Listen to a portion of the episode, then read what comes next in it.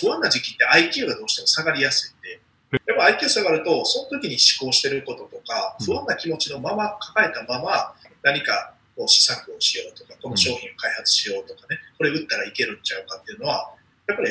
そもそも IQ が120ぐらいある人が100の状態で考えてるもんやから、ううまくいかないっていう、うん。あのことがね、やっぱ多い。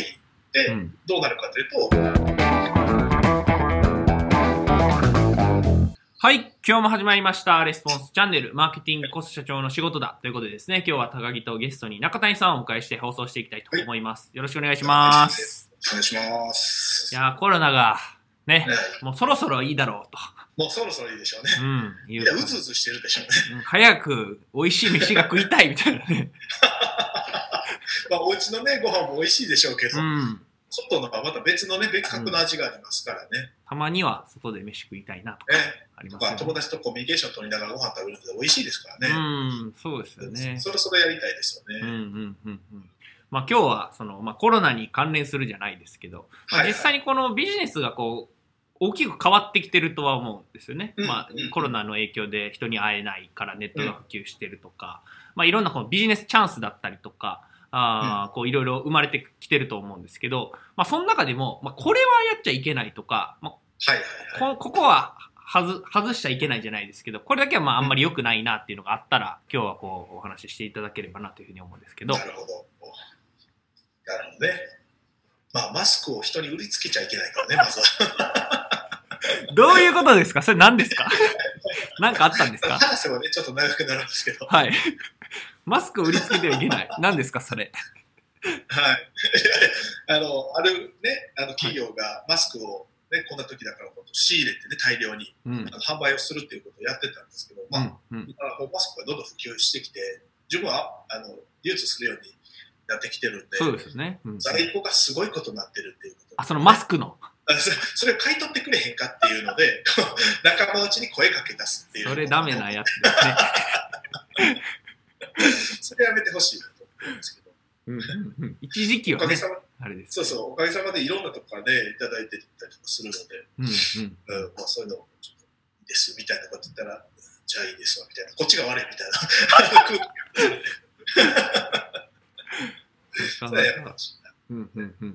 でもまあ、そういうことだと思うんですけど、まあ、こういう不安な時期って、あのまあ、もしかしたら今はね、もうみんな気持ちが前向きになってるかもしれないけど、うん。不安な時期ってみんなあると思うんですけど、うんで一般的に言われてるのが、不安な時期って IQ がどうしても下がりやすいんで、言われへえ。るんですね。そう、IQ 下がるっていう発想になるんやと思って、うんで、やっぱ IQ 下がると、その時に思考してることとか、うん不安な気持ちのまま抱えたまま、何かこう試作をしようとか、この商品を開発しようとかね、これ売ったらいけるんちゃうかっていうのは、やっぱりそもそも IQ が120ぐらいある人が100の状態で考えてるもんやから、やっぱうまくいかないっていうう、ん。あのことがね、やっぱ多い。で、うんどうなるかというと、その不安から作ったあのサービスっていうのは、より大きな、まあ、先で言うと在庫を抱えてうるとしてね、ん。より大きな不安に変わるってやっぱりよく言われるんですよね。うんうん。IQ が触ってるっていうのはどういうことかというと、やっぱ思考できない状態、思考停止状態だと思うんですよね。うん。だからそうなった人がどうなるかというと、あの人のコントロールの枠にはまってしまいがちなんですよ。人のコントロールにはまる。はい。はい、例えば、あの、まあ、あの、誰かが、その、あそこの人がコロナにかかったらしいよって噂を聞いたら、あそこの家族は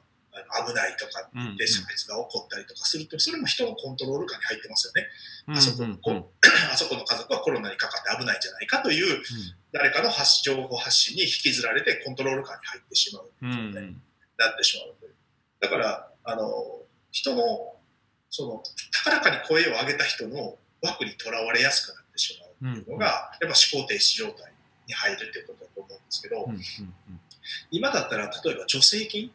ほうほうほうほうほ関っていっぱい出てるんですよ、関連がね。でもちろん、必要な人う。にとって、その助成金っていうものは使ったからいいと思いますし、うん。それが権利があることだからやったらいいと思うんですけど、うん。まあ、必要ない人までうん。条件をなんとかこうとか数字調整しながら、うんうんうん。条件だけ揃えて申請を上げて、うん。その助成金をもらうっていうことにものすごいフォーカスしてうん。あのリソースを割いてるっていう人もね僕の周りでもあのちらほら見るんですよね。うんうんうん。で例えばお金を貸すっていうこともそうだし今無担保無保証の融資制度っていうのが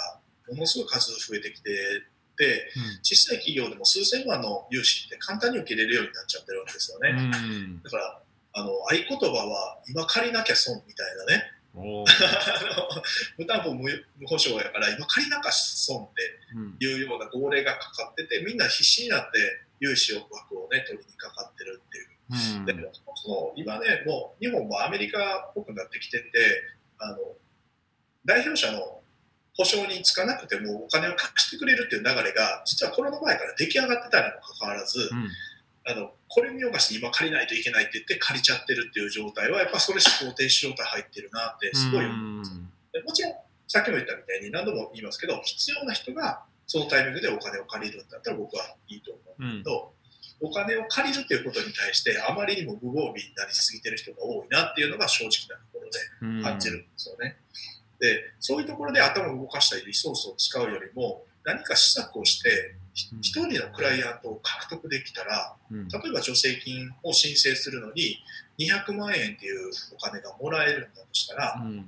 もしかしたらその一人のクライアント一人のお客様を獲得することによってその200万円以上の価値っていうものが生み出されてたかもしれない。うん。うん。でもそこにリソースを割かないで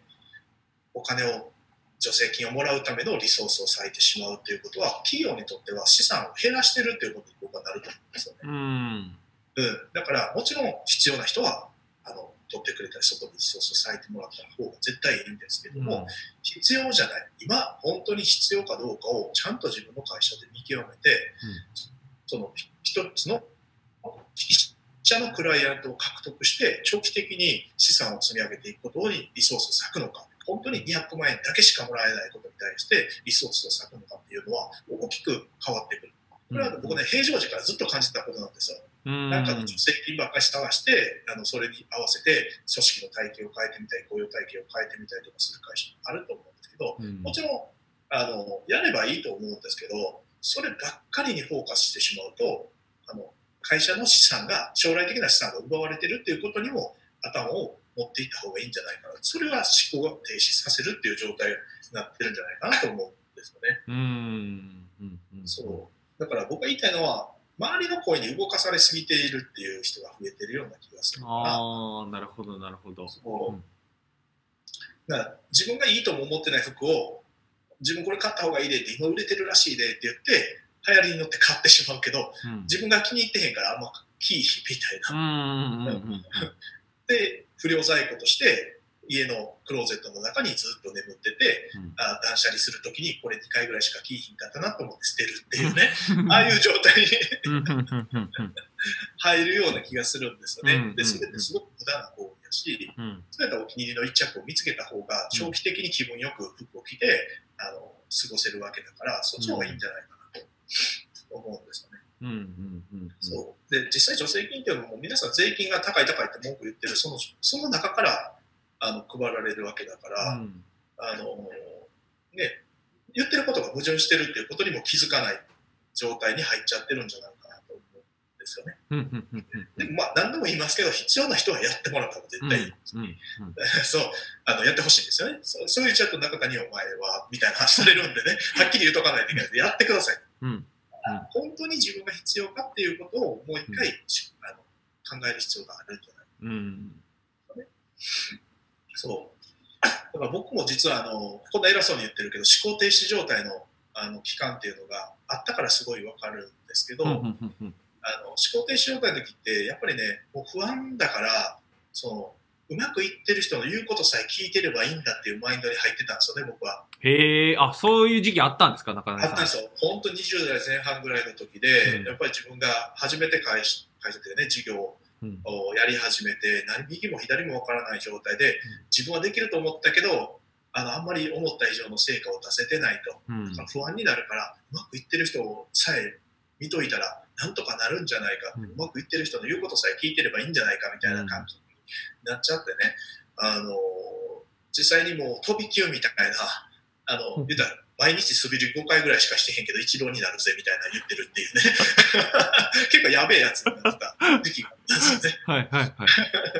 そう、だから、そんな飛び級なんていうのはないし、うん。その、みんなが言ってることをそのまま右向き右でやっててもうまくいくっていう、そんな甘い世界じゃないっていうか、そういう、逆に言ったらそういう世界じゃないから、うん。あの、その、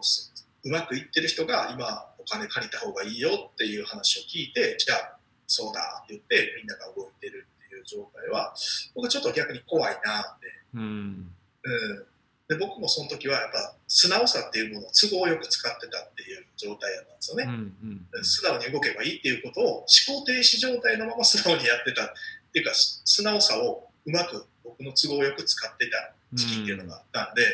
なんかこの時期に不安さを増大させて同じく思考停止状態になって素直っていう言葉をその逆に利用してる自分がいるっていうのは素直さではないっていうのをねなんとなく思うんですよね。だから思考停止状態の状態って2通りあって、うん一つはまあ誰かにさっきみたいに言ったみたいにあの言ったことを依存状態で情報を自分で考えずに、今本当にその情報っていうのはとってもいいと思うんですけど情報とってもいいと思うけど本当に必要なのか。自分が使うとしたらどういうふうに使ったらいいのか、うん。今のタイミングで使うべきなのかとかね。そういうことを考えてやる。本来であれば。でも思考停止状態っていうのはもうこの人が言ったからやろうとかみんながそうやってるから今やらな俺も乗乗っかっていかな損やみたいなねうん。あの考え方でやってしまうっていうのは最終的に自分の首を絞めるっていうことに気づかないんだと思うんですよね。で言っても無担保の保証って言ってもあの借り入れですからね借金ですからね、言っても。うん、なんでそこはちゃんと自分の思考を動かしてほしい。と。でうん。もう一個思考停止状態にはまってる人はあの誰かの話に乗っからないっていう状態ですね。うんうんうんうん。逆ですか？誰かがこういうの俺はか、俺誰かがこう言ってるからかたくなに俺はやらないみたいなうん。ねそれも思考停止状態の一つだとですよね、だから誰かに依存するっていう形と誰かの話には絶対乗らないっていうのも思考停止状態に入ってるから、それもちゃんと思考した上で誰かはこうやってるけどここは自分は考えてこの流れには必要だから自分の会社にも必要だからこれやった方がいいんだって考えれるようになった方がいいんじゃないかなと思いますね。そうだうんから、まあ、そのオンライン化の流れがね、どんどん進んでるけども、何でもかんでもオンライン化していいわけじゃないと思うんですよね。うんうん。そう。だから、あの、オンライン化するにはオンライン化するビジネスっていうものをちゃんと組み立てた上で、じゃあ、今までやってきたビジネスをオンライン化す。るわけではなくて、あの全く違う商品を開発して、これをオンライン化するっていう、ワンクッションの思考が必要だと思うので、何でもかんでもオンライン化したい、オンライン化したいっていうのは、ちょっと時代の流れに乗乗りすぎてて思考停止状態入ってるんじゃないかうん。なするんですよね。うんうんうんそう。だから外からの情報を入れつつ、自分で考えるっていうことが大事。って言うんですけど、うんじゃあ、どうやったら思考停止状態に入らないかってうんいううんうんと、なかなかこれね、あの解決策を言える人がいないんですけど、うん割と簡単で、はいあの脳を動かすことっていうのは、はい体を動かしたら動くって言われてるんですよね。ほうそう。体を動だかしたら脳が動くそう。だから、あの、なんかやる気がないとか、うんどうしてもこう依存型で進んでしまうっていう人とか、自分の考え方にかたくなに固執してしまうっていう人がいたら、あのね体を動かしてくださ運動しろっていう話運動します。